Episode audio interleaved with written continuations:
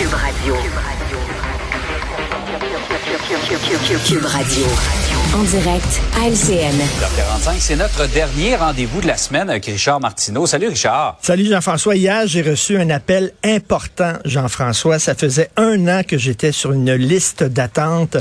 Je, euh, je te confie que dans deux mois, je vais avoir une auto électrique. Dans deux mois. Oh! Alors, j'ai amorcé ce matin ma tournée d'adieu des stations d'essence. Alors, c'était SO ce matin. Tu le regretteras pas, crois-moi. Et bientôt, ça va être Petro-Canada, Ultramar, Shell. Je salue les gens de Calgary et de l'Alberta pour le pétrole sale que vous m'avez donné pendant toutes ces années. Euh, L'Algérie aussi, le Kazakhstan. hein. Merci beaucoup. J'aurais plus besoin de vous autres. Est-ce que tu en as une? Tu dis que je le regretterai pas. Tu as une auto Oui, oui, électrique oui, toi je suis, je suis dans le mode, en mode électrique depuis trois mois maintenant. Et alors, ça va bien? Oui, oui, oui, oui. Mais euh, tu, tu peux encore fréquenter les stations-service parce que certaines grandes bannières ont des stations de, de chargement Ah. euh, pour les voitures électriques. OK, mais je vais me garder une petite gêne pendant un petit bout de temps. là. Je pense que je vais aller les mouner Je dirais que c'est plus cher qu'ailleurs. Alors, très content. Hey Richard, c'est troublant cette histoire-là dans la région de Québec, dans ce CPE, un possible cas d'excision sur une euh, sur une petite fille. Il y a la commission des droits de la personne qui va pousser ça plus loin. Écoute, euh, bravo à la directrice de CPE, à l'éducatrice, une éducatrice qui change une petite fille de deux ans et qui s'aperçoit qu'il y a quelque chose de bizarre avec ses organes génitaux, qui regarde, puis elle dit, ben, coudon, elle n'a pas de clitoris, donc, euh, est-ce qu'il y a eu une excision? Elle appelle à DPJ en disant, pouvez-vous faire enquête? Parce que, que tu dis, c'est de la cruauté contre les enfants, voyons. Ben Elle ouais. dit, pouvez-vous faire enquête? La DPJ dit, c'est trop délicat. Qu'est-ce que c'est ça, c'est trop délicat? Qu'est-ce qu'il y a de délicat là-dedans? On vit où, nous autres, là? Est-ce qu'on vit au Canada? Est-ce qu'on vit au Québec? On vit pas en Afghanistan, on vit pas au Pakistan, on est ici. Je veux dire, c'est quoi ça? Ah, quoi? C'est culturel?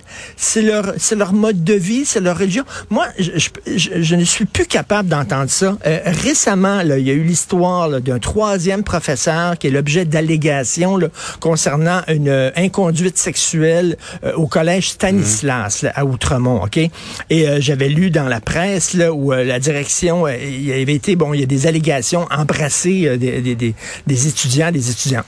Et là, on dit c'est culturel. De, de sa part. Qu'est-ce qui est culturel d'embrasser des enfants? Qu'est-ce qui est culturel de faire des, des, de l'inconduite sexuelle auprès d'enfants? Ou alors on dit, ah oui, euh, il y a des enfants qui ont été euh, battus par leurs parents, mais tu sais, dans cette communauté-là, c'est c'est comme ça qu'on fait, c'est culturel. Arrêtez, Qu'est-ce qu'il y a de culturel dans de la mutilation d'organes génitaux? Qu'est-ce qu'il y a de culturel dans des agressions sexuelles? Qu'est-ce qu'il y a de culturel dans utiliser la force contre des enfants? Je veux dire, à un moment donné, nous vivons tous sur le même territoire. Les lois s'appliquent à tout le monde, les mêmes lois.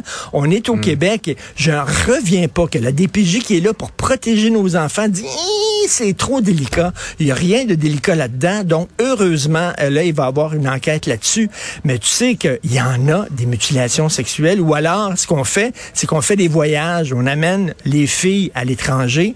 Là, elles se font exciser, puis on les ramène après ça ici. Il faut lancer un message haut et fort en disant c'est inacceptable au Québec, quelle que soit la couleur de votre peau, votre religion, votre pays d'origine, c'est inacceptable, point final. Par ailleurs, en Floride, une loi controversée qui interdit la transition de genre aux mineurs. Et Ron DeSantis va se faire un plaisir de signer cette loi-là. Écoute, euh, je suis pas un fan de Ron DeSantis. On sait, là, tu sais, qu'entre autres, il voulait, euh, ben, en- il a interdit aux écoles, entre autres, de parler euh, de de- d'homosexualité, entre autres, euh, aux jeunes dans les écoles Donc, primaires. Donc, c'est gay. Alors, puis il est parti en guerre aussi contre Disney parce que Disney était trop complaisant, Ouais. Trop ouvert envers les gays puis les trans.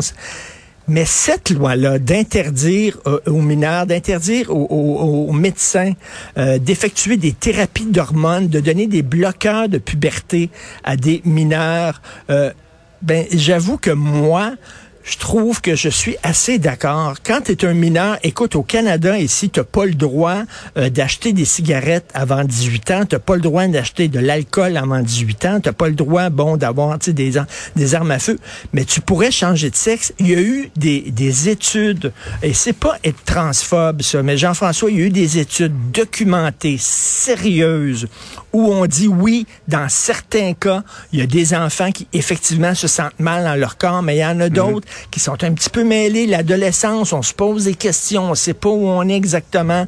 Il y a la pression des Donc, pères. tu penses qu'il est trop tôt dans la vie pour faire des choix aussi importants je que ceux-là, pense qu'il est même trop quand tôt. on a des jeunes qui sont suicidaires presque. Ben, écoute, euh, ils ont besoin d'encadrement psychologique, mais tu sais, ils peuvent attendre jusqu'à 18 ans. là. Moi, moi, je suis, puis je pense qu'il y a plusieurs parents aussi qui sont d'accord. C'est controversé, je l'avoue, mais je te le dis, dans le milieu scientifique, il y a des études très claires qui disent, ben, il y a une pression sociale des pères aussi, puis tout ça. Donc, en tout cas, il y a une réflexion à faire là-dessus. Cela dit, est-ce que je suis un fan de Ron DeSantis? Non, mais euh, je pense qu'il utilise ça aussi parce que comme plateforme, parce qu'il voudrait bien, à un moment donné, se lancer dans la course présidentielle. T'imagines une course Donald Trump contre Ron DeSantis pour représenter les Ça va être républicains? surréaliste. Ça va être assez particulier. C'est la WWF. Alors, euh, si vous voulez me rencontrer la semaine prochaine, je serai quelque part dans un Petro-Canada. Leur dire bonjour. Ma tournée d'adieu. Hey, bonne fin de semaine. Salut, Richard. Bon week-end tout le monde. Bye. Salut.